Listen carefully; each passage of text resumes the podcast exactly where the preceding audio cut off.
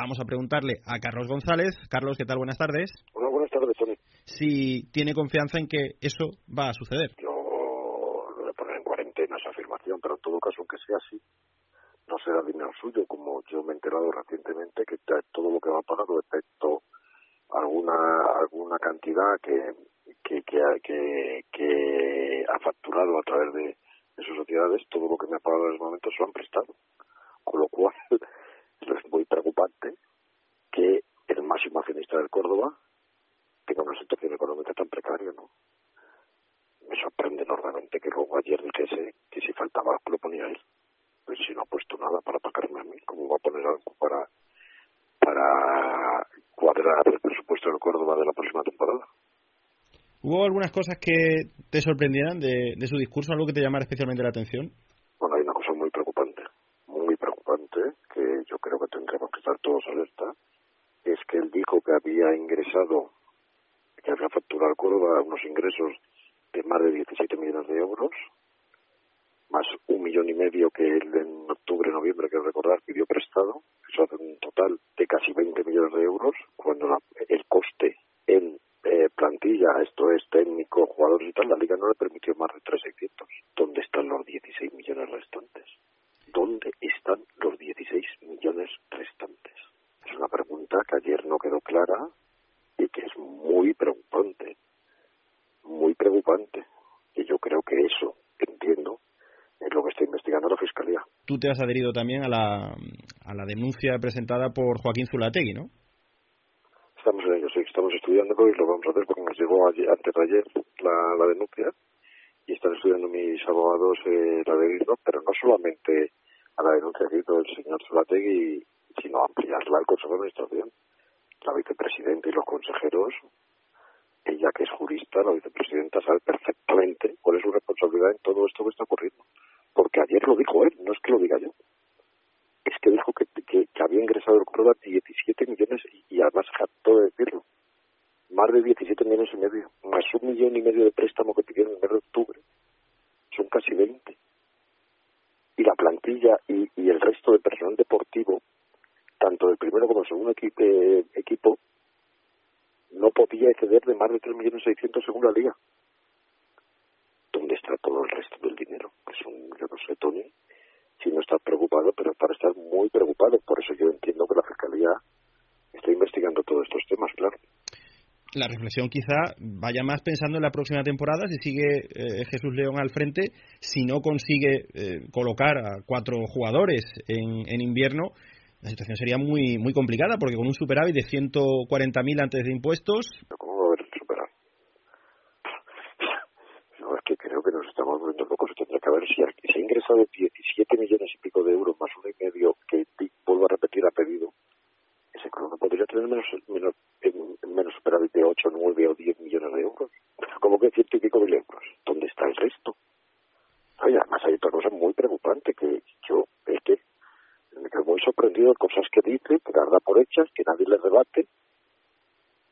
¿Qué empresario de este país necesita un intermediario para descontar los pagares? Yo eso no lo he visto en mi vida.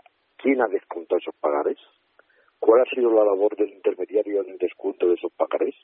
¿Qué crédito personal tienes tú ante las entidades financieras que no puedes descontar unos pagarés? Todas esas preguntas son muy preocupantes. La ha metido en escena a otro personaje, que ya somos bastantes, y no sé qué, qué cuál es su rol en esta en este cuadro, pero cómo una persona puede decir y dar por hecho de que ha utilizado un intermediario, que es la primera que yo lo digo para el descuento de pagarés, ¿A quién se ha descontado, quién ha descontado esos pagarés? ¿Cuál ha sido la labor de ese intermediario? ¿Qué crédito personal tienes tú ante las entidades financieras que no te descuentan los pagarés y que necesitas eh, utilizar intermediario? ¿Esto qué es? ¿En manos de quién estamos? ¿Cómo va a afrontar la próxima temporada en Segunda División? Una temporada en la que ya habla de retorno, de que está preparando y demás, con una situación tan tan delicada ¿no? y tan compleja. Pues que todo esto hace ver estamos en manos de una persona que yo creo que, que su desconocimiento es tal que el problema de todo esto es que se lo cree.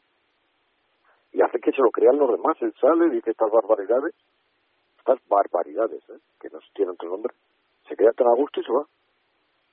Pues no, no, no, mire usted, y además yo le reto, ¿no? Como él dice que yo miento, su consejero dice que yo miento. presidente dice que yo miento. Yo le reto públicamente que con luz y tranquilidad pues nos sentemos y veremos quién miente.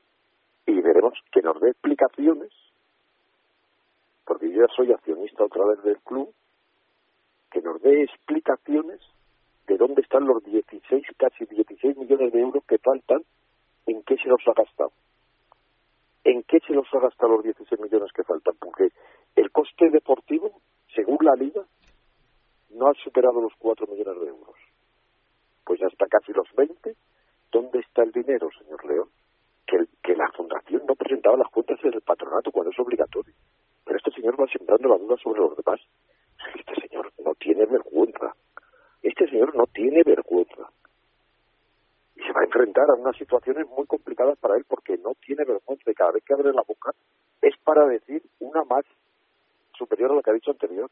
Además es que se queda tan contento el hombre que no hemos presentado las cuentas los anteriores del patronato, si es obligatorio para seguir funcionando como fundación.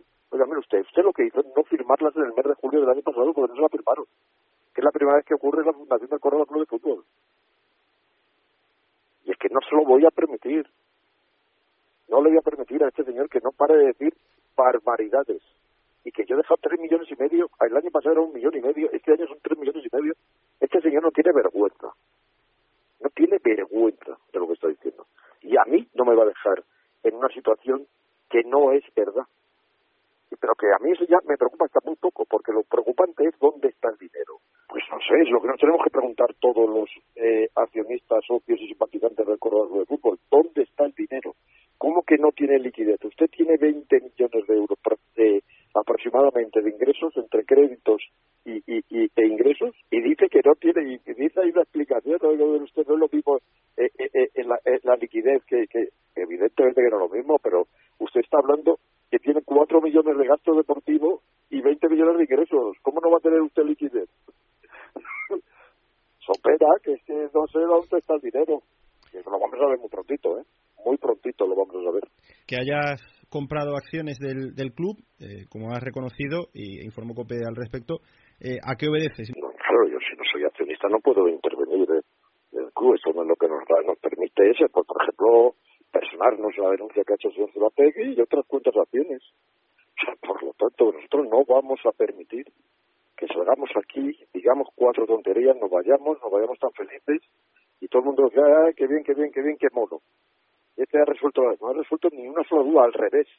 Ha incrementado toda la situación del Córdoba, saber en qué situación está después de lo que dijo ayer, de que es todavía más alarmante. Nunca pensé yo que el club hubiese ingresado casi 20 millones este año entre ingresos y préstamos y no y no tenga para pagar la nómina, porque todavía no ha terminado de pagar las nóminas de este señor. O sea, es que y no ha pagado Hacienda, y no ha pagado la Seguridad Social, y no ha pagado ningún proveedor. Pero, ¿dónde está el dinero?